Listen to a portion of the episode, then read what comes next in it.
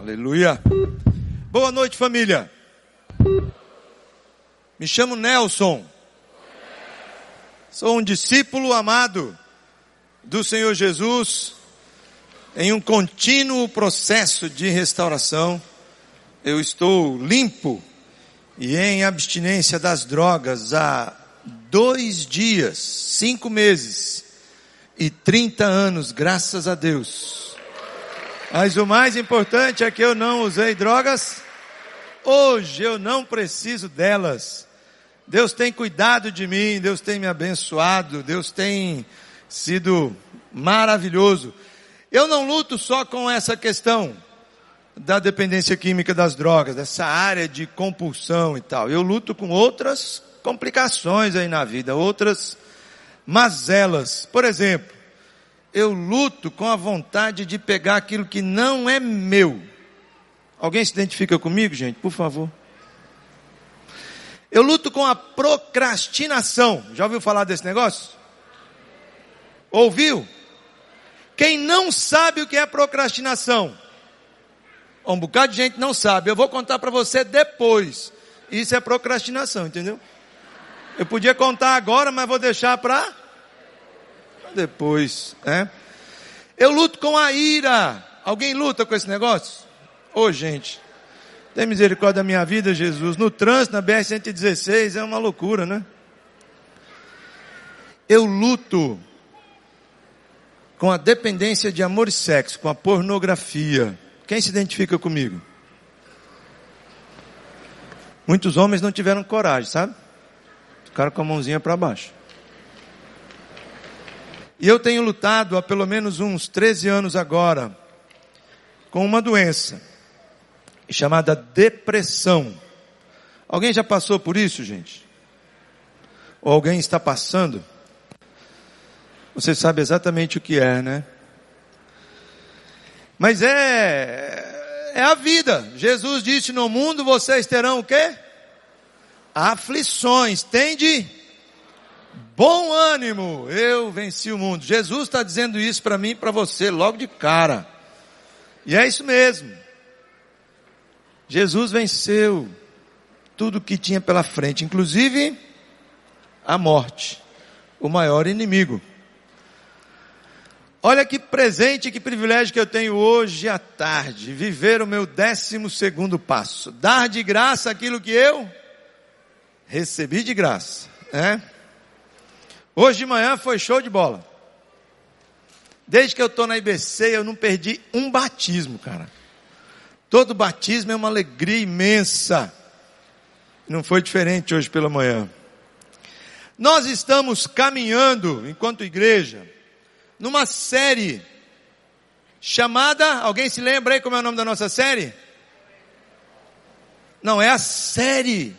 Influência que a gente está vivendo ao longo do do ano todo, influenciando pessoas, porque Deus tem nos influenciado.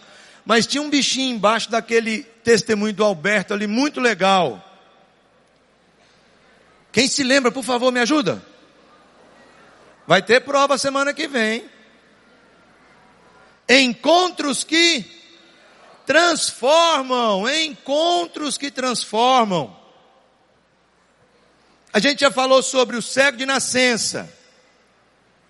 O tema foi além da religião. Quem ele era, eu não sei. Cumpriu o meu maior desejo. Nem o nome dele eu posso dizer. Só sei que agora eu vejo. Zaqueu vencendo a ganância. Que palavra preciosa do Osmar nesse dia. Eu sei de pessoas que deram um testemunho muito lindo do que Deus fez na vida deles nesse dia, nessa pregação. João, o discípulo amado, foi amado até o fim. Pedro, bocudo, impulsivo, raivoso, chegou a cortar a orelha do sujeito quando estavam indo prender Jesus. E Jesus disse: Não, Pedro, eu sou da paz, cara, relaxa. Não é por aí, não é por força e nem por violência, mas pelo meu espírito. E hoje, o nosso encontro É um encontro desses que, rapaz, a Bíblia tem momentos que eu, quando leio, eu já chorei, já vibrei, já ri, já fiquei me questionando de encontros que as pessoas têm desde o Antigo Testamento. Como é que era esse negócio de se encontrar com Deus e como é que a partir daí a pessoa caminhava. Trombei com Jesus. E agora? Como é que vai ser minha vida? E há relatos e relatos muito especiais. E um deles a gente vai conversar hoje, que é sobre desafiando a indiferença. Repete comigo. Desafiando a indiferença. Guarda isso aí no teu coração, a gente vai conversando ao longo da palavra. E é o encontro do paralítico e dos quatro amigos que se encontram com Jesus. Que história linda, diferenciada, não tem como não lembrar, só de ouvir a história e pensar, rapaz, que negócio diferente o que aconteceu aqui. Quero ler o texto com vocês, se você tem tua Bíblia aí, seja no celular, seja, né, folheando ela aí. O texto é Marcos, Evangelho de Marcos, capítulo 2, numerão 2, e nós vamos do primeiro versículo até o versículo 12. Numerim 1 até o numerão 12. Se você não tem tua Bíblia aí, não quer acompanhar daí, pode acompanhar também no telão. Posso te pedir um favor? Vamos ficar de pé se você puder e quiser, só para poder dar uma mudadinha aí, né? Cuidar das varizes. É bom que você dá uma esticada assim, ó, na perna e tal, dá uma preguiça, preguiçando, né? Porque daqui a pouco você vai ficar sentado aí pelo menos uns 35, 40 minutos. Então é bom que você muda aí de posição, né? Vamos lá. Eu vou lendo aqui e nós vamos acompanhando, tá bom? Poucos dias depois, tendo Jesus entrado em Cafarnaum, o povo ouviu falar que ele estava em casa. Então muita gente se reuniu ali, de forma que não havia lugar nem junto à porta. E ele lhes pregava a palavra vieram alguns homens trazendo um paralítico, carregado por quatro deles. Não podendo levá-lo até Jesus, por causa da multidão, removeram parte da cobertura do lugar onde Jesus estava. E pela abertura do teto baixaram a maca em que estava deitado o paralítico. Vendo a fé que eles tinham, Jesus disse ao paralítico: Filho, os seus pecados são, estão perdoados. Estavam sentados ali alguns mestres da lei, raciocinando em seu íntimo. Por que esse homem fala assim? Está blasfemando. Quem pode perdoar pecados? A não ser somente Deus. Jesus percebeu logo em seu espírito o que eles estavam pensando e lhes disse: Por que vocês estão remoendo essas coisas em seu coração? Que é mais fácil dizer ao paralítico: Os teus pecados estão perdoados, ou levante-se, pegue a sua maca e ande. Mas, para que vocês saibam que o Filho do Homem tem na terra autoridade para perdoar pecados, disse ao paralítico: Eu digo a você, levante-se, pegue a sua maca e vá para casa. Ele se levantou, pegou a maca e saiu à vista de todos, que atônitos glorificaram a Deus. Que atônitos, perplexos, glorificaram a Deus, dizendo: Nunca vimos nada igual. Nunca vimos nada igual. Deus, muito obrigado pela tua palavra, que alegra o nosso coração, que nos enche de uma santa perspectiva gostosa que o Senhor quer falar conosco. Já tem falado ao longo desse dia, dia que o Senhor fez, dia de alegria, de cânticos, de celebração, de adoração, e agora com liberdade, lendo a tua palavra, Deus santifica-nos na verdade, pois a tua palavra é a verdade. Abençoa-nos, Senhor. Minha oração, desejo do meu coração, Pai, é que a pessoa do teu Espírito Santo, ó Espírito Santo de Deus, pessoa da Trindade, abençoa-nos, toca-nos, transforma a tua palavra, salpica ela, multiplica ela, Senhor, em cada coração, de cada pessoa e vá de encontro às suas necessidades.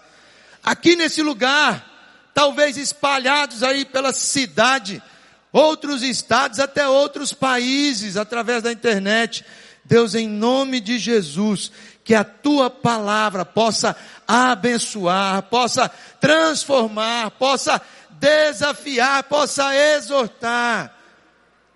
Só o teu Espírito Santo pode fazer isso. A tua palavra diz que ele é quem nos convence do pecado, da justiça, do juízo de Deus, e é quem nos guia a toda a verdade.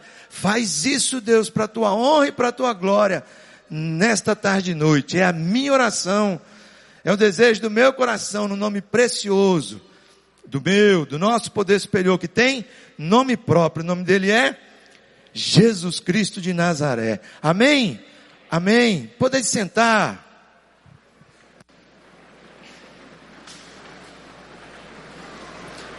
Desafiando a indiferença. estava muito cheia.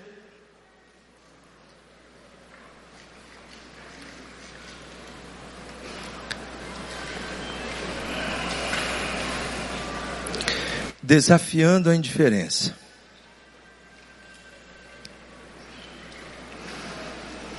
Quem se encontrou com Jesus nesse local? E que local era esse? Você pode dizer assim, bom, a cidade era Cafarnaum. O local, a casa, alguns estudiosos dizem provavelmente a casa de Pedro. E a cidade era uma cidade estratégica. Ficava à margem norte do Mar da Galileia, próximo de Betsaida e Corazim, muito perto passava a importantíssima Via Mares, estrada do mar, que ligava o Egito, a Síria ao Líbano. Pense num negócio impressionante. E passava também por Cesareia Marítima. Por sua localização, essa cidade é uma cidade estratégica. Muitos dizem que Cafarnaum foi o quartel-general de Jesus. Ele ia e voltava, ia e voltava, passeava, ia por lá, dava um giro, bufo, ia para Cafarnaum de novo. E nesse local ele está. Quando sabem que ele está ali, a multidão, então algumas pessoas já começam a perceber assim, quem esteve lá? Uma multidão estava lá. Aflo... Foram para casa, descobriram e disseram, cara, a gente tem que ir lá curiosos, gente que talvez tinha ouvido falar, ou talvez alguns já estivessem até caminhado com ele por alguma razão. Nesse local, quando você olha para o texto também de Lucas e Mateus, você vai perceber, especialmente Lucas, que tem assim, Jesus já estava curando algumas pessoas ali. Então algumas pessoas já estavam assim, puxa, tipo assim, viu a cura e aí saiu curioso falando, rapaz, eu vi um negócio ali impressionante. E aí, meu amigo, chega aquela multidão. Mas eu quero ficar, não vou ficar com a multidão, eu quero ficar com quatro elementos que estavam ali. Primeira pessoa de Jesus, no encontro. Os religiosos eu vou passar em passando rapidinho. E eu quero dar ênfase ao paralítico e quero dar ênfase aos amigos. Então vamos lá. Jesus. Quem é Jesus? O texto e a afirmação declara que Jesus é o único que tem poder para perdoar pecados. O homem que estava sofrendo recebeu o que mais precisava de Jesus. Ele talvez tenha ficado assustado ou desapontado com as palavras de Jesus. Mas Jesus não é superficial. Ele vai até o âmago do problema.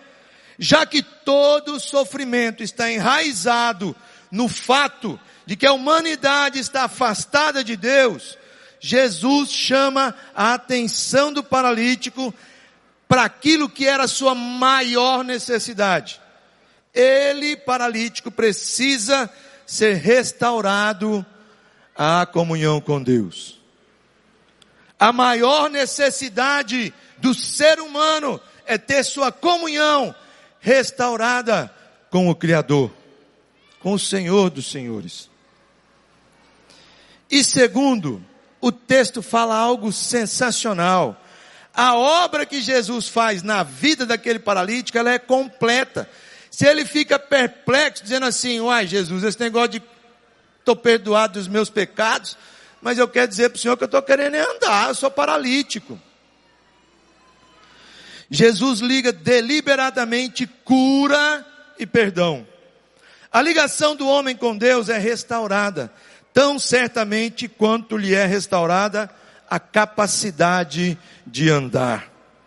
Jesus diz que sua autoridade para perdoar pecados se comprova no poder de curar aquele paralítico.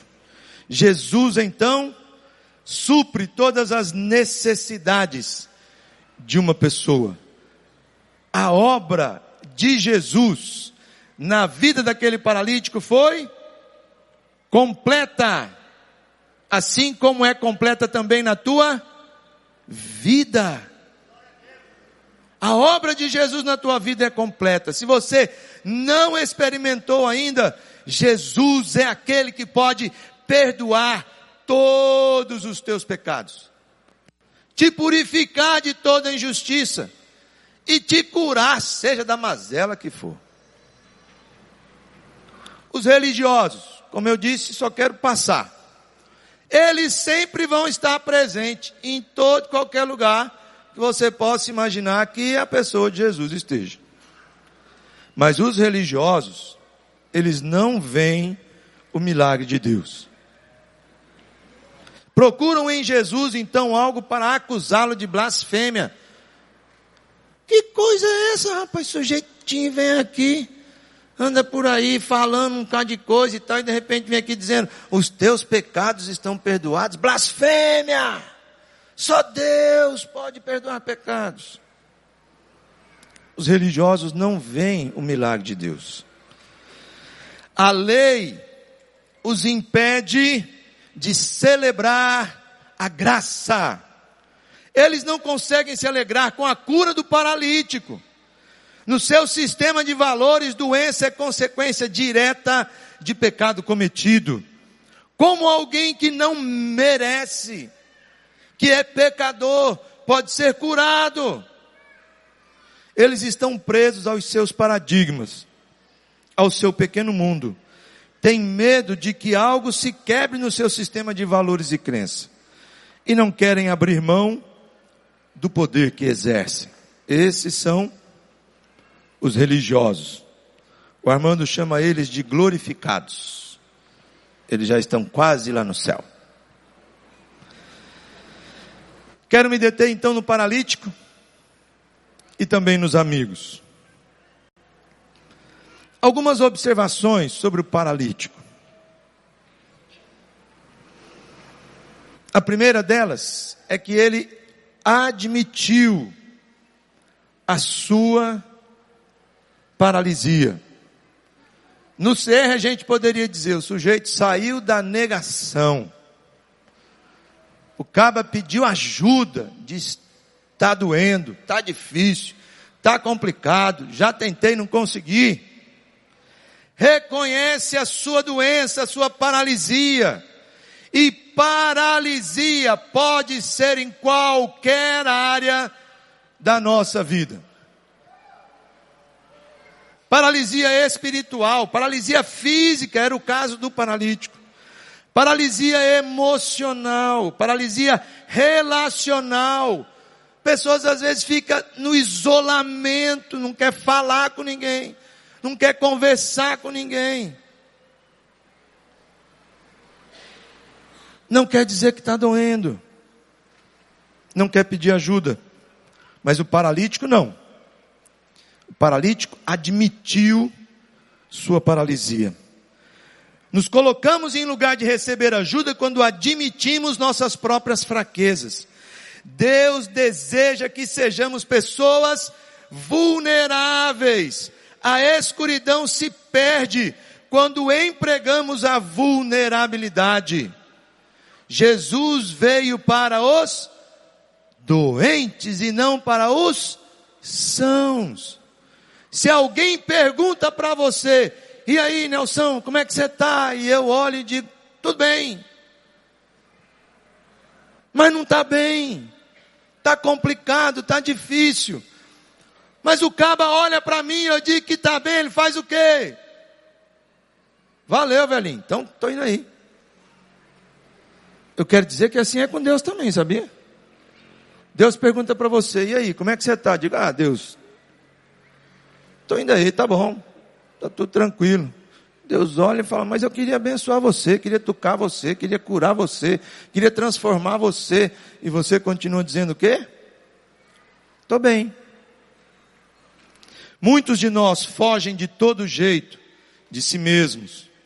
Até onde as pessoas podem ir a fim de evitar uma autoconfrontação. Eu quero dizer que existem muitas rotas de fuga. Lazer é uma rota de fuga. Trabalho é uma rota de fuga.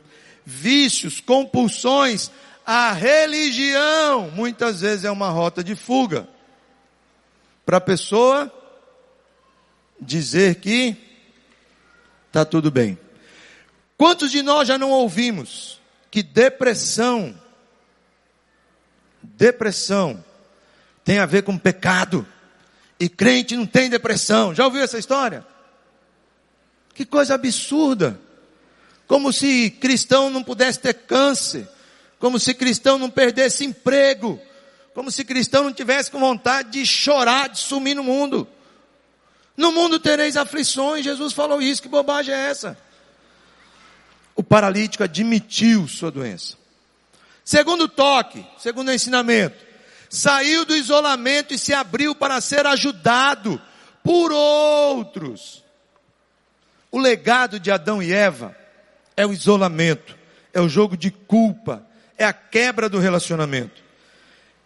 Para sermos curados, segundo Tiago 5,16, confessai os vossos pecados uns aos outros e orai uns pelos outros, a fim de que vocês possam ser o quê? Curados. A cura entra pelos ouvidos, a doença sai pela boca. Nos isolamos porque não queremos que outros saibam sobre os nossos pecados e a nossa doença. Estamos mais preocupados com a nossa reputação do que com a nossa restauração. E aí fica uma pergunta: se coloque no lugar do paralítico agora. Como é que você se sentiria se você fosse o paralítico?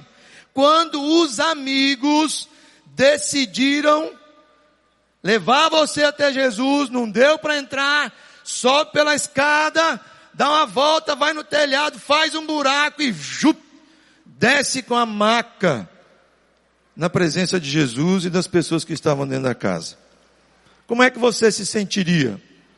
Relutante? Olha, vocês não vão me fazer passar esse vexame, pelo amor de Deus. Grato? Obrigado, gente, porque vocês se preocupam comigo. Show de bola. Apreensivo. Nós vamos nos meter numa confusão doida aqui, ó. Como é que é isso? Confuso. Acho que não vai dar certo, mas eu confio em vocês mesmo assim. Mas eu estou achando que esse negócio não vai dar certo. Ou amedrontado. Gente, pelo amor de Deus, não me deixe cair, já sou aleijado. Mas podia cair, não podia não? Um dava escorregão, um, sei lá, acorda, rompi o negócio, o pano bufo da maca lá de cima. Pense como é que esse sujeito se sentiu. Mas ele vence os seus próprios medos. Medos de mudança e medos também do futuro que o esperava. E a última dica em relação ao paralítico foi que ele agiu diferente. A cura o levou a uma ação diferente. A cura demanda uma ação diferente. E aí vem Jesus dizendo: levanta, pega a maca e anda e vai para tua casa.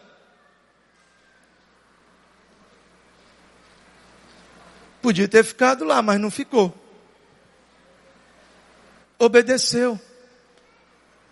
O seu processo de restauração é visto por todos. E esse processo de cura, de salvação, glorifica a Deus. As pessoas dizem: nunca vimos nada igual. Que coisa maravilhosa, o que é isso?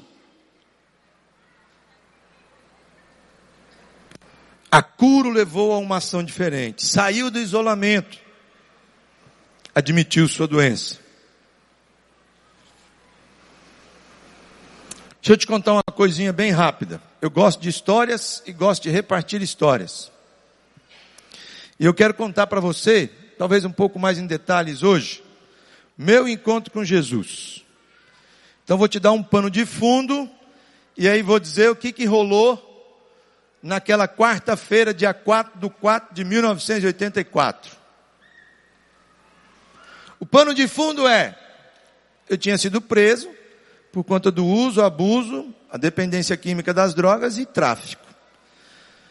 E eu tinha sido internado num hospital psiquiátrico depois de três tentativas de suicídio.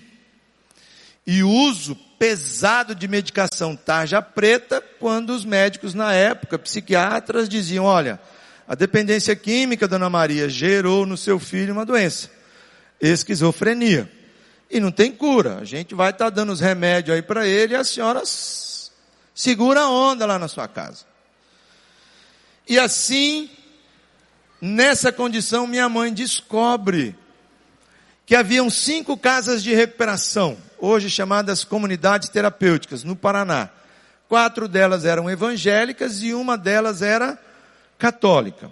A Fazenda da Esperança, do Frei Hans, o Servim de Rolândia, o Molive de Maringá, a Alva, que era da minha cidade, e a Casa de Recuperação Nova Vida, Crenve. As quatro primeiras disseram, Dona Maria, não tem condição de receber seu filho, porque seu filho é um doido. É um maluco, é um louco. E lugar de doido é Pode falar, gente, não tem vergonha não. É no hospício. Naquela época o lugar de doido era no hospital psiquiátrico, manicômio, sei lá onde, vai ficar no lugar de doido.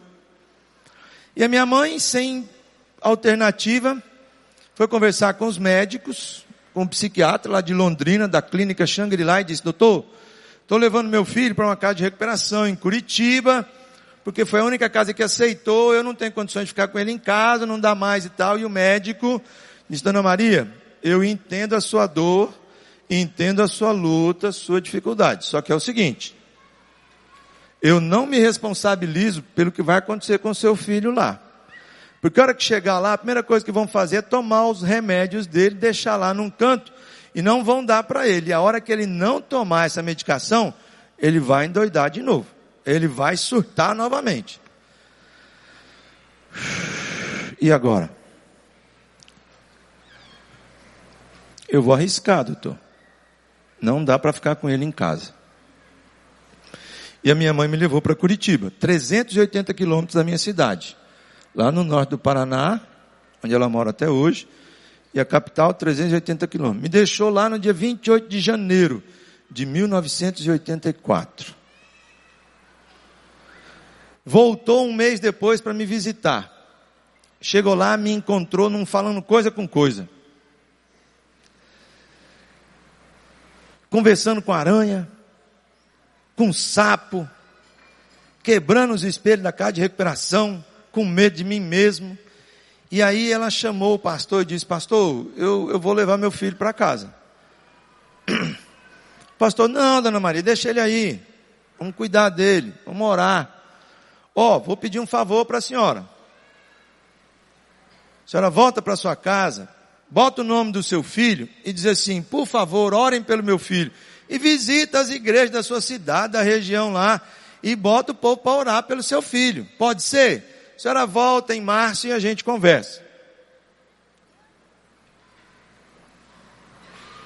Minha mãe voltou em março, no final de março. A visita era uma vez por mês. Viajava os 380 quilômetros de ônibus, chegava lá, passava o dia todo domingo e voltava na segunda-feira. Quando chegou, ficou assustada, desesperada. Porque me encontrou careca, completamente careca. Gente, acreditem, eu já tive cabelo. É verdade. E esse cabelo já bateu aqui na cintura. Meu apelido na universidade era Medonha. Uma barbona desse tamanho assim, louco, maluco travado. Mas a minha mãe, quando chega, me encontra careca e fica desesperada, diz assim: por que, que cortaram o cabelo dele? Com a navalha. Fizeram a barba na minha cabeça. Aí o monitor disse: Dona Maria, seu filho estava comendo cabelo. Uai, gente, a coisa mais fácil para um cara parar de comer cabelo é fazer o quê? Cortar o cabelo, né não? Raspar minha cabeça. E de novo, não estava falando coisa com coisa. Os meninos da casa, os monitores deixavam a cozinha fechada, trancada, porque se eu entrasse, eu ia tentar contra a minha própria vida. E aí minha mãe novamente vai conversar com o pastor e diz: Pastor, me deixa levar meu filho para casa, por favor. Eu sou a mãe dele. Eu estou vendo que não está resolvendo nada. Ele está aqui. Eu acho que está até pior do que quando entrou. E deve estar tá dando trabalho para vocês. E o pastor olhou para minha mãe e disse assim: Dona Maria, como é que vai ser na sua casa se ele for para lá? Ela disse: Eu não sei. Minha mãe vai ter que de vez em quando vir dormir lá em casa, porque ele quase não dorme, não sei o quê, fica duas, três noites sem dormir. E aí, minha mãe, depois que falou isso com ele, o pastor disse assim: A senhora fez aquilo que eu lhe pedi? Fiz. Pois continue fazendo leva o nome do seu filho em oração para que as pessoas possam interceder por ele. E deixa ele aqui mais um mês. Pode ser? Pode ser, pastor. E aí vem o dia 4 do 4 de 84.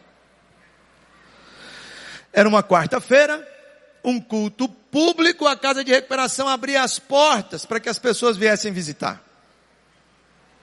Naquela quarta-feira, eu recebi a notícia no final da tarde do pastor presidente da Casa de Recuperação, fundador, pastor Massolim.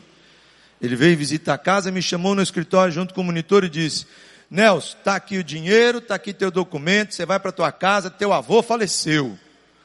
Eu disse: qual avô? Ele disse: o pai da sua mamãe, seu vovô Pedro. Eu disse: pastor, não vou não. Vou não. Ora, por que não? Eu falei, vou não, vou não. Hoje de manhã eu li um texto na Bíblia que eu não entendi nada.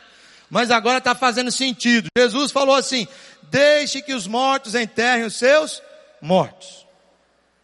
Meu avô está morto. Posso fazer nada por ele. Por que, que eu vou lá? E segundo, esse foi o avô que antes de eu vir para a casa de recuperação, foi lá na rodoviária se despedir de mim, me levou uma calça, uma camisa, uma meia, porque eu estava preso, não tinha nem roupa para vestir, e na hora de me despedir dele, de dar a benção, ele falou assim para mim, Roberto, meu nome é Nelson Roberto, quase ninguém sabe. O povo lá em casa só me chama de Roberto, porque Nelson era meu pai. Ele olhou para mim e falou: Roberto, faz um acordo com o vô.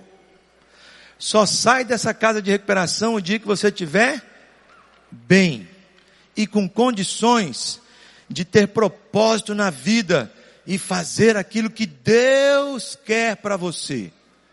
Eu disse, vou, que conversa é essa? Eu vou ficar lá uns dois meses, depois vou para Rondônia, trabalhar com meu pai. Aí minha mãe disse, não, eles já falaram que é nove meses, pai. Meu avô olhou para mim de novo e disse assim, faça um acordo comigo, olha para mim. Eu disse, pois não vou. Você só vai sair dessa casa de recuperação o dia que você estiver bem e que tua vida tiver propósito, que você tiver condições de nunca mais usar essa porcaria dessa droga que te levou nessa condição. Vamos fazer o acordo? Eu falei, tá feito, vô. Lhe dou a minha palavra. Não tinha bigode, mas era como se tivesse. No fio do bigode. E aí eu falei para o pastor, por que é que eu vou? Se esse meu avô que faleceu disse para mim não sair da casa de recuperação, e eu sei, tenho absoluta certeza, eu não tô, tô bem não. Eu tô é mal, eu sei do que está rolando, de vez em quando eu tenho consciência de onde é que eu tô, que eu estou fazendo as doideiras que estão rolando. Então não vou não. O pastor falou, tá bom. Mas faz o seguinte, eu estou indo embora, hoje vai ter culto aí, já está começando, o povo está lá na capelinha, louvando já e tal. No final, você diz que você quer dar uma palavra, dar uma palavra de testemunho. Eu lá sabia que era negócio de testemunho, coisa de crente. Tinha nem ideia desse negócio. Terminou o culto, meu compadre. O cara que estava dirigindo o culto disse: Ei, Nelson, vem cá, cara. O pastor disse que você tem uma palavra de testemunho, diz aí o que é. Quando o pastor saiu da sala, eu fui até o dormitório, era um único quarto com sete beliches, 14 recuperandos. Voltei com a minha Bíblia, uma Bíblia velha que meu pai tinha me dado de presente, sentei no último banco e o culto rolando. Não lembro do que cantaram, não lembro do que pregaram, tem, não lembro. Sentei no banco e éramos eu e Jesus. Só nós dois. E eu rasgando minha vida, dizendo: Deus, eu sou um miserável pecador, desgraçado, cuida de mim, perdoa meus pecados. Oh, gente, eu comecei a lembrar de pecado desde os 4, 5 anos de idade. E comecei a pedir perdão a Deus e chorava e dizia: Deus, cuida de mim, Jesus, entra na minha vida. Quando terminou, o cara disse: Nelson, vem aqui dar uma palavra. Eu não sabia nem o que dizer. Porque essa coisa de entregar a vida para Jesus, ir à frente num apelo, dizer Jesus, você é meu Salvador e meu Senhor, eu devo ter feito umas 40 vezes ou mais. Toda vez que alguém vinha na casa de recuperação, vinha de manhã, vinha de tarde, vinha de noite, dava uma palavra, dava o seu testemunho, falava do que Deus tinha feito e no final dizia: Jesus pode abençoar você, Jesus pode curar você, Jesus quer perdoar os teus pecados, venha, aceite Jesus como Senhor e Salvador e eu ia mesmo. O pessoal da casa de recuperação, os monitores, chegavam para mim e falavam, Nelson, não precisa mais não. Jesus já sabe.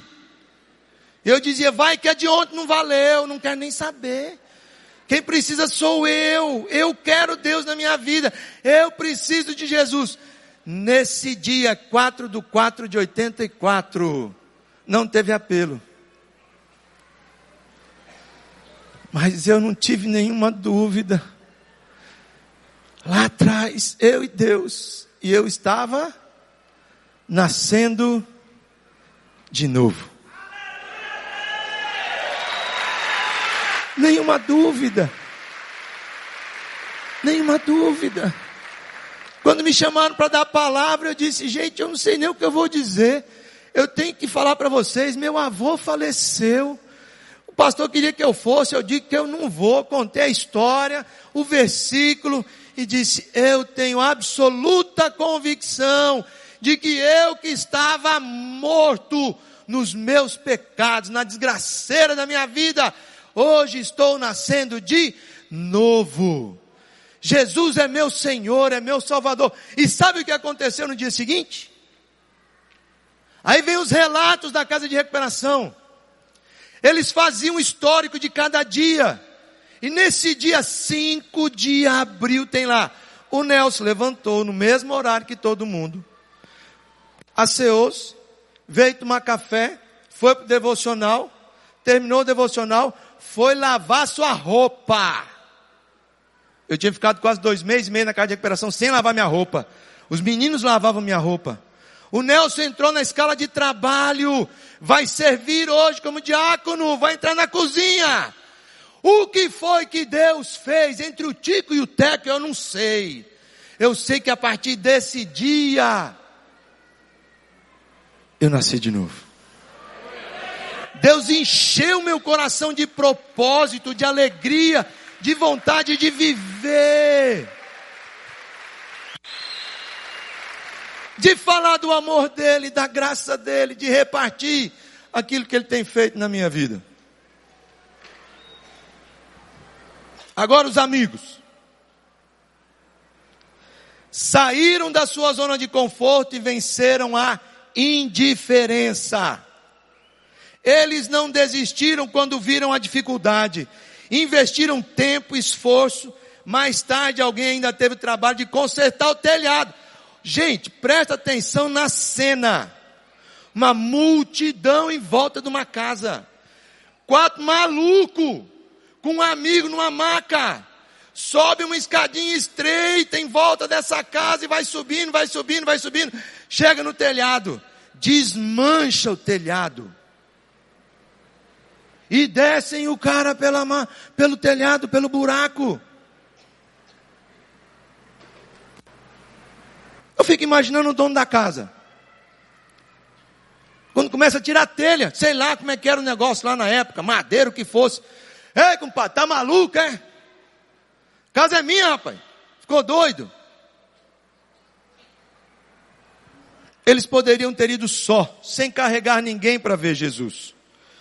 Podiam ouvir as suas palavras, desfrutar da sua presença. Ou até mesmo dizer, Jesus, nós temos um amigo nosso que é paralítico, está lá na casa dele lá. Senhor tem condição de orar por ele? Faz alguma coisa por ele? Mas eles venceram o seu próprio egoísmo e a indiferença. Tiveram olhos para ver e ouvidos para ouvir. Exerceram amor e compaixão. Eles, os amigos, levaram o paralítico a quem realmente pode ajudar. Sabem que eles mesmos não podem mudar a situação do paralítico. Levam ele a quem tem todo o poder. E nada, absolutamente nada para Deus é impossível. Tudo para Deus é é possível.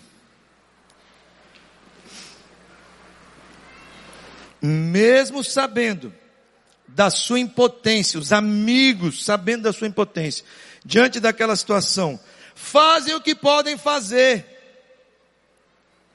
Colocam a maca nas costas, abrem caminho, estragam o telhado, se expõem ao ridículo, incomodam as pessoas, mas levam um amigo até Jesus. Enfrentaram a oposição e a multidão. Levar pessoas a Cristo denota que você vai precisar encarar a multidão e vai haver oposição, dificuldade, problema, gente que não vai acreditar gente que vai desprezar vocês, que vai, que vai dar certo, coisa nenhuma. Ei, não deixa passar esse doido aí não.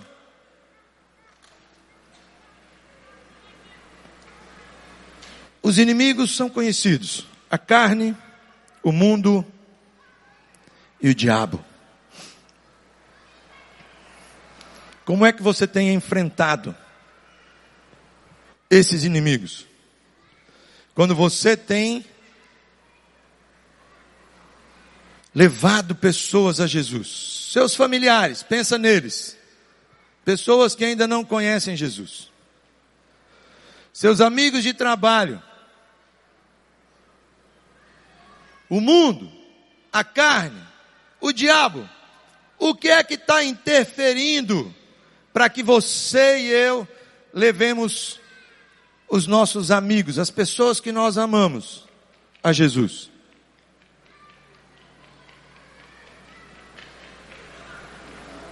Esses inimigos estão aí o tempo todo. Você e eu precisamos enfrentá-los o tempo todo. Quem tem se levantado? Tua própria carne? A preguiça?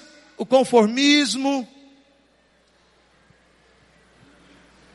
Os valores desse mundo, onde você muitas vezes está vivendo o que os outros também estão vivendo, e de repente fica meio complicado de agora falar de Jesus, e aí você tem vergonha. O próprio diabo muitas vezes tem se levantado, Deus tem te dado esse discernimento, onde você olha assim e diz: Não tenho dúvida, aqui foi o inimigo de Deus que se levantou para que eu não falasse do amor de Jesus para que esse meu amigo não pudesse ir para o meu GR. Há quanto tempo? Para que essa pessoa não receba o socorro. Saíram da sua zona de conforto os amigos, venceram a indiferença. Levaram o paralítico a quem pode ajudar. Enfrentaram a oposição e a multidão. Jesus nos desafia a vencer a indiferença e sermos amigos de paralíticos. Eu acho que você pode falar essa frase para você mesmo. Jesus me desafia a vencer a indiferença e ser amigo de paralíticos. Eu contei para você hoje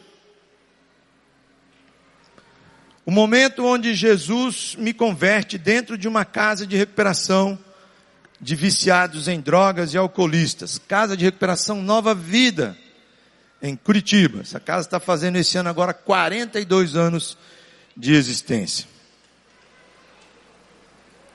E eu falei um pouco para você do que Deus fez já naquele dia, ali dentro da própria comunidade terapêutica, do propósito que Deus de repente inunda meu coração e diz: Nelson, cara, aqui tem uma causa, aqui tem algo onde você pode se envolver, tem a ver com a tua história. Não por acaso eu permiti que você encarasse tudo que você encarou. Um dos versículos que eu decorei dentro da casa de recuperação foi salmo, muitos salmos. Mas tem um que diz assim, Salmo 119, 71. Deus permite que eu passasse, permitiu que eu passasse por tudo aquilo, para que eu aprendesse os seus estatutos. E é assim mesmo. Deus não desperdiça nenhuma dor. Qualquer que seja a área, a luta, o problema que você já enfrentou, pode ter absoluta certeza. Deus é aquele que pode transformar o choro em alegria. Mas ele vai usar o choro muitas vezes. Porque você chorou. Jesus chorou. Então vou te contar um pouco do meu, da minha trajetória. Por onde Deus me levou durante esses anos. Bom, Jesus me converteu dentro de uma casa de recuperação. Casa de recuperação Nova Vida. Isso em 1984. De 85 a 88 foi quando eu conheci a Rosvita. A Rosvita veio trabalhar como secretária na casa de recuperação. Aí foram quatro anos estudando no mesmo seminário. Nos casamos, dia 6 de fevereiro de 88, e aí Deus nos leva para a Mocidade para Cristo do Brasil, como missionários em tempo integral. Durante os cinco anos de casa de recuperação, a coisa mais normal e mais comum que havia, porque eu trabalhava na casa, era conviver com famílias de dependentes químicos, alcoolistas, amigos que por alguma razão tinham alguma dificuldade nessa área. Aí eu fui para o seminário. Você acha que mudou alguma coisa?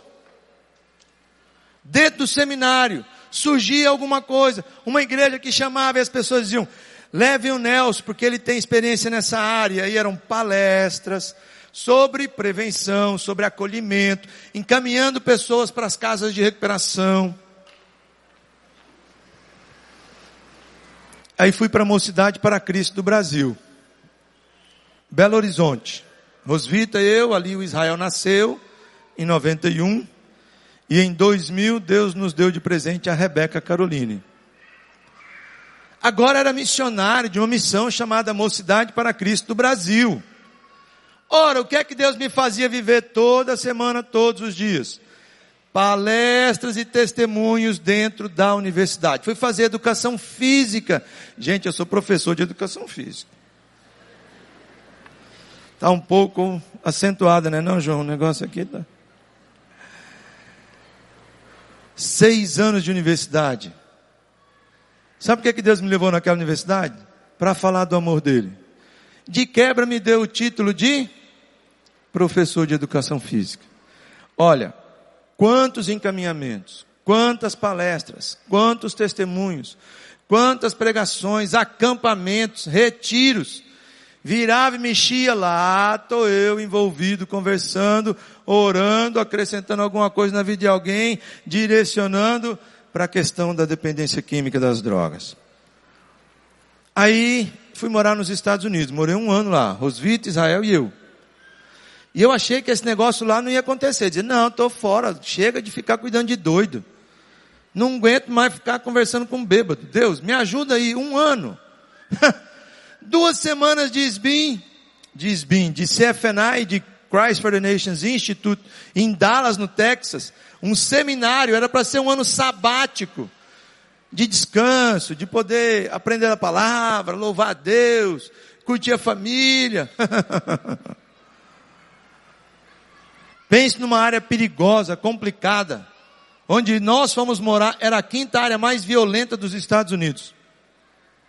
Negros, mexicanos e latinos, gangues, droga. Meu amigo, lá estou eu de novo. Fugindo daquilo que Deus tinha me colocado como causa para eu poder viver. E Deus dizendo, você acha que aqui nos Estados Unidos não tem gente doida? Não tem alcoolista? Não tem familiares precisando de ajuda? Volto, e aí venho, ficamos mais dois anos e meio em Belo Horizonte, e aí venho para Igreja Batista Central. E pensando assim, Deus, estou indo lá, meu esquema agora lá, convite do Armando, é para que eu fique trabalhando com adolescentes e jovens, e, né, não vou mais ficar preocupado com esse negócio de família, de gente doida, só vem maluco me procurar, eu não sei direito o que fazer com esse povo. Uma semana que eu estava aqui na Igreja Batista Central, eu fui chamado para fazer um velório, um enterro, de um rapaz que tinha sido assassinado por um traficante no bairro dele. E a mãe dizendo, pastor, mataram meu filho. O que, que eu faço? Tem um sobrinho, tem não sei quem. Eu digo, oh Deus, tem alguma coisa errada com esse negócio. Primeiro acampamento de adolescentes nesse lugar. Não tinha tenda, não tinha nada. Julho de 2001. Eu estava lavando panela com outro doido, amigo aqui da igreja, irmão em Cristo, as filhas adolescentes e tal. Ele fala assim comigo: Nersão, tem um negócio de adolescentes aqui, ó, chamado Patativa do Assaré. Nem foi inaugurado ainda. Mas é só os meninos bons da cidade. Eles quase não usam drogas. Não aprontam. E aí, o que, que nós vamos fazer? Eu falei, vamos lá orar. Não tinham nem inaugurado. E nós fomos lá dar uma volta no Patativa do Assaré. orando por aqueles adolescentes e pelos seus familiares. Aí em 2002, Deus traz para a Igreja Batista Central o Celebrando Restauração. Começa com o Cameron, com o Nando, com o Dr. Hélio e comigo lá em casa. Na verdade, os três estavam lendo material. Doutor Hélio me chama na casa dele num sábado, eu vou lá inocente. Chega lá, tá o Cameron, tá o Nando. E o doutor Hélio olha e diz assim, Nelson, é o seguinte, nós estamos aqui com material muito bacana, não sei se você já ouviu falar, Celebrate Recovery, e é o seguinte, a gente está querendo viver esse material e a gente está entendendo que nós precisamos de um cobaia. Se der certo em você, dá certo em qualquer um. E aí, você topa? Eu digo, tá certo, compadre. Como é que nós vamos começar esse negócio? Toda quinta-feira, a partir daquele sábado, o Hélio abria a mão do escritório dele, como Nando e Cameron tinham que sair para ir ali para o Querigma, eu já morava ali pertinho, nós passamos a estudar aquele material, a traduzir aquele material e a viver aquele material do Celebrando Restauração. E eu liderei no início o grupo de drogadição era minha área. 2002 eles foram para Saddleback nos Estados Unidos, trouxeram autorização em agosto daquele ano para a gente traduzir e viver o material. 2007 fomos nós quatro, Síria, Cameron, Rosvito e eu. Tínhamos N perguntas para fazer sobre o programa, não tínhamos resposta. 2011 voltamos, agora já como líder, como coordenador do CR, Rosvita e eu, para trazer o programa para os presídios do estado do Ceará. Para os centros socioeducativos de adolescentes. Para as casas de recuperação que ainda não tinham vivido essa realidade dos 12 passos dentro do programa de uma maneira mais simplificada. 2011, começamos a nos envolver com essa loucura e fora dos presídios e tanta confusão que a gente já viveu e Deus nos usando e nos dando graça e mostrando claramente para a igreja de Jesus, olha, vocês precisam estar lá, porque eu estou lá. E eu quero que vocês façam a minha obra. E eu quero que vocês vivam o reino de Deus. Porque os paralíticos estão lá. Mas os paralíticos não estão só lá. Os paralíticos estão nos palácios. Os paralíticos estão nas empresas. Os paralíticos estão nas universidades brasileiras. Talvez tenha algum paralítico na tua casa. Talvez você ainda, nessa noite, se reconheça como um paralítico. Essas incursões que Deus foi fazendo, aqui morando em Fortaleza, nessa área, me levaram para Unifor. Fui fazer junto com o Plauto uma especialização em dependência química. Foi sensacional. Abriram portas, contatos com pessoas de casas de recuperação, de clínicas. Isso nos levou, tanto Plauto como eu, a participar do Pacto pela Vida entre 2008 e 2009 um trabalho que a Assembleia Legislativa fez de garimpar o que é que havia no estado do Ceará, de pessoas que faziam alguma coisa nessa área, na prevenção, no tratamento, na reinserção social, e escolheram o Celebrando Restauração para ser modelo de um exemplo, um exemplo de um programa que trabalhava tanto a prevenção, quanto o tratamento, quanto a reinserção social. O CR foi o único programa a constar num livro onde encontrar ajuda que tinham essas três áreas. Nós só não estávamos lá na repressão. Era o Plauto quem cuidava dela. Em 2012, doutora Socorro França assumiu a assessoria de política sobre drogas do Estado ainda no governo Cid Gomes. E o pastor Armando foi chamado e foi eleito presidente do Conselho Estadual de Política sobre Drogas. conselheiro. presidente era a doutora Socorro e vice era o Wagner. E eu fui suplente do Armando. Nós dois fomos conselheiros lá. 2014, 2015, pastor Armando não pôde estar lá, eu permaneci no conselho e sou conselheiro estadual até hoje. O João também é. Está lá. No Se Pode. Olha onde Deus nos levou. Existe o Conselho Municipal de Política sobre Drogas. A Igreja Batista Central, através do Celebrando Restauração, ocupa a vice-presidência do Conselho de Fortaleza e a vice-presidência do Conselho do Eusébio. Gente, olha o que Deus tem feito. Por que, que eu estou te dizendo tudo isso? Porque eu quero te contar rapidinho o que aconteceu nesse final de semana passado agora e tirar um tempo como igreja orando. Quero desafiar você. Tem dois desafios aqui de oração e de posicionamento enquanto igreja, tá certo? Há no Brasil hoje uma frente chamada Frente Brasil contra as Drogas. Se levantou com três bandeiras básicas. A primeira delas, a não liberação do uso recreativo de qualquer droga no nosso país. Seja maconha, cocaína, crack, o que for, meu amigo. Nós somos contrários à liberação do uso de drogas recreativo no nosso país. Segundo, nós queremos que a propaganda que é feita na televisão das bebidas alcoólicas tenham a mesma lei da propaganda do cigarro. Isso é nossa frente, é nossa bandeira. E a terceira delas, nós acreditamos que Deus pode usar o que Ele quiser para transformar a vida de uma pessoa. E nós somos a favor das comunidades terapêuticas, das casas de recuperação, que vem sofrendo uma perseguição horrorosa no Brasil desde o governo Fernando Henrique Cardoso. Com essa loucura da redução de danos.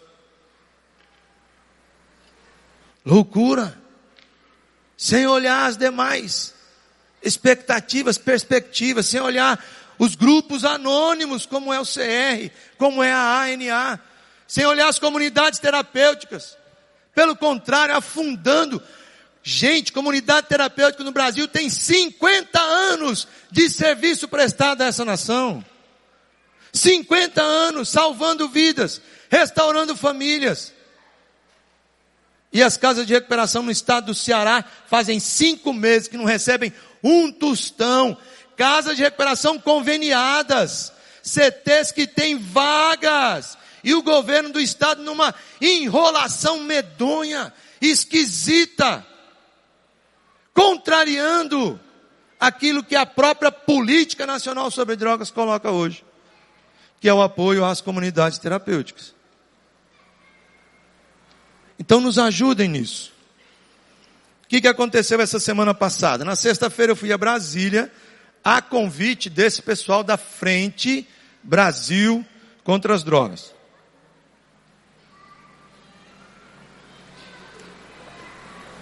Eu não sei se a foto está aí, Vavá. Se puder, coloca para a gente, fazendo um favor. Essa é uma foto Aquele de chapéu ali quase ninguém conhece. Volta a foto, macho. Deixa eu explicar o que está rolando ali, ó.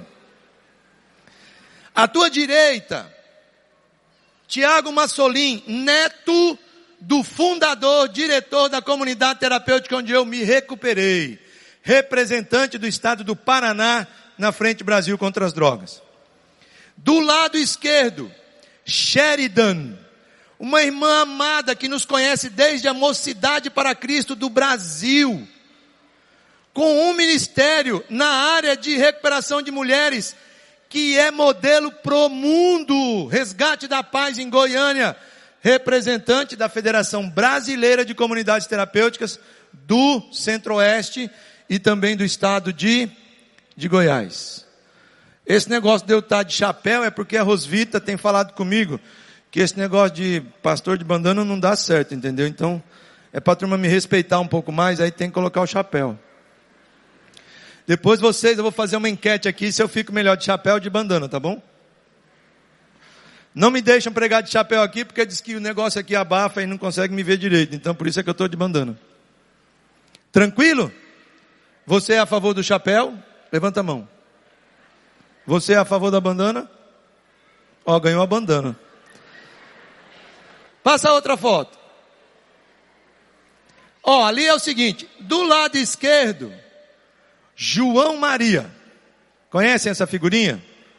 Esposo da Manu. Diretor, fundador do Grão de Mostarda. O de barba ali é o secretário nacional de política sobre drogas. Doutor Quirino Cordeiro Júnior, psiquiatra, um cara temente a Deus, maravilhoso. Homem que Deus colocou no lugar certo pelas razões certas.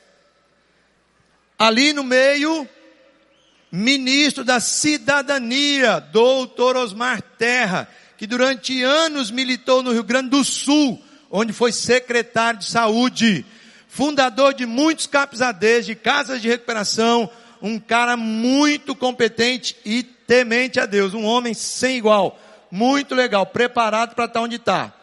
A figurinha de chapéu e ali o presidente da Frente Brasil contra as drogas. Um irmão muito amado da Igreja Presbiteriana do Planalto, funcionário público de carreira do Senado Federal. Deus colocou esse homem no lugar certo, gente. Bruno. Então tá aí a foto com eles e a última foto, que acho que tem mais uma.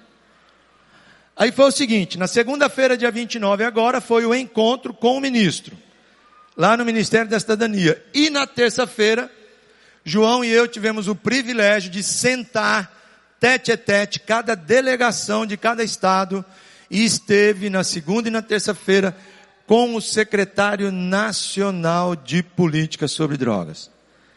Agora pense uma coisa, onde é que Deus tem levado a sua igreja? Hoje existe uma linha direta entre o João Maria e a diretora nacional de prevenção, cuidado e tratamento de dependentes químicos no Brasil. Gente, é a sua igreja. São os amigos que estão indo, sabia? Os amigos estão indo aonde? Onde tem os os paralíticos. Onde estão os paralíticos? O fato de que Deus me permitiu passar por tudo isso, como diz o texto, foi-me bom ter sido afligido, para que aprendesse os teus estatutos e o Senhor enchesse o meu coração com um propósito, com uma causa. Tudo isso, ao longo da minha caminhada, se cumpre aquilo que a palavra de Deus diz na minha vida e na tua vida. Aquele que começou boa obra há de cumprir, há de completar essa boa obra. Quando Jesus, o paralítico e os amigos se encontram, milagres acontecem. Repete comigo. Quando Jesus o paralítico e os amigos se encontram, o milagre acontece, milagres acontecem. Você precisa agora dizer isso alto e bom som. Quando eu, Jesus e um amigo nos encontramos, o que que acontece? O milagre acontece. Quando eu, Jesus, e a minha mãezinha que não conhece a Jesus ainda, quando nós nos encontramos os três juntos, o que que acontece? O milagre acontece.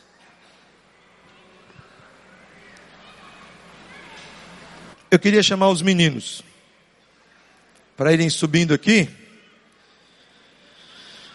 porque eu tenho dois desafios para fazer hoje à noite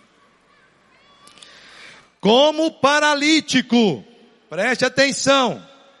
É preciso confiar em Deus e confiar em outras pessoas.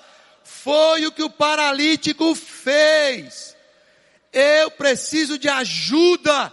Só Deus pode me ajudar. E eu preciso das outras pessoas, porque eu não tenho quem me leve até Jesus. Dá para entender? Por favor, coloca isso no teu coração. Eu não sei se você está hoje à noite aqui e você se reconhece como um paralítico. Se você se reconhece, eu quero dizer para você, você precisa confiar em Deus e confiar em outras pessoas. Aquelas pessoas que já caminham com Jesus. Aquelas pessoas que se alegram em viver ao lado de Deus. Você precisa confiar nelas. Você precisa deixar se amar. Como muitas vezes nós temos dificuldades. Você precisa compreender que só Ele pode perdoar os teus pecados. Só Ele pode encher teu coração de paz. A minha paz eu vos dou, não vou lá dou como o mundo a dá. Existe alguém entre nós, esse é o primeiro desafio, que se reconhece como um paralítico e que hoje quer dizer a alto e bom som: Eu preciso de você, Jesus. Estou paralisado. Só você pode me dar ordem e dizer: Levanta de onde você está, pega a tua maca e vai para casa.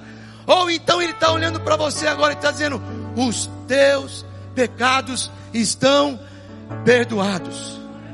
Tem alguém entre nós hoje? Amém. Amém. Tem mais alguém aqui? Aleluia. Mais alguém nessa noite dizendo: Eu sou um paralítico. Só o Senhor, eu estou paralisado espiritualmente, estou paralisado emocionalmente. Jesus, os meus relacionamentos estão em frangalhos. Eu estou isolado, tenho pensamentos de morte, Senhor. Só o Senhor pode tirar esses pensamentos de mim. Tem mais alguém? que hoje à noite diz assim: Eu me reconheço como um paralítico. Aleluia, aleluia. Quero você, Jesus. Quero você, quero você. Amém. Esse pessoal dos verdinhos está chegando aí para te abraçar. Se tiver mais alguém, não precisa nem dos verdinhos, não. Vai ficando em pé, vai vindo aqui para frente. A gente quer te abraçar, quer te beijar, quer orar com você, tá bom? Segundo, agora é como amigo eu tenho muita convicção.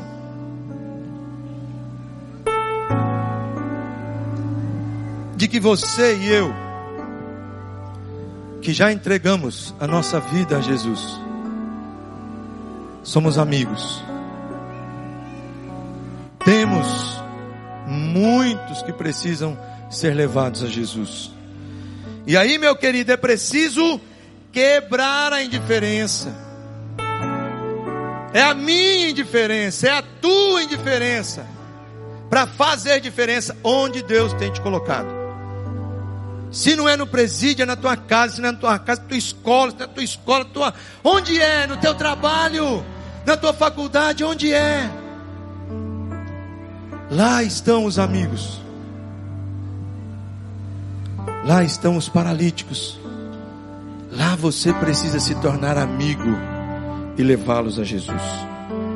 Você é aquele que Deus está escolhendo para se tornar próximo, amigo de paralíticos, levá-los a Jesus. O restante deixa Jesus fazer, não se preocupe com isso não. No dia que você levar essa pessoa para Jesus, descansa. O Espírito Santo de Deus é que vai fazer. Aleluia. Amém. Teu papel, tua função é pegar o cara na maca, levar ele escorado.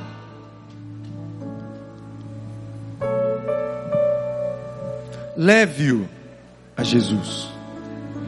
Mas antes de levá-lo para Jesus, fale dele para Jesus. Ore por ele. Clame a Deus pela vida dele. Peça a Deus sabedoria para você se colocar à disposição e levá-lo. E aí o desafio é para você, que é amigo e que sabe onde estão os paralíticos.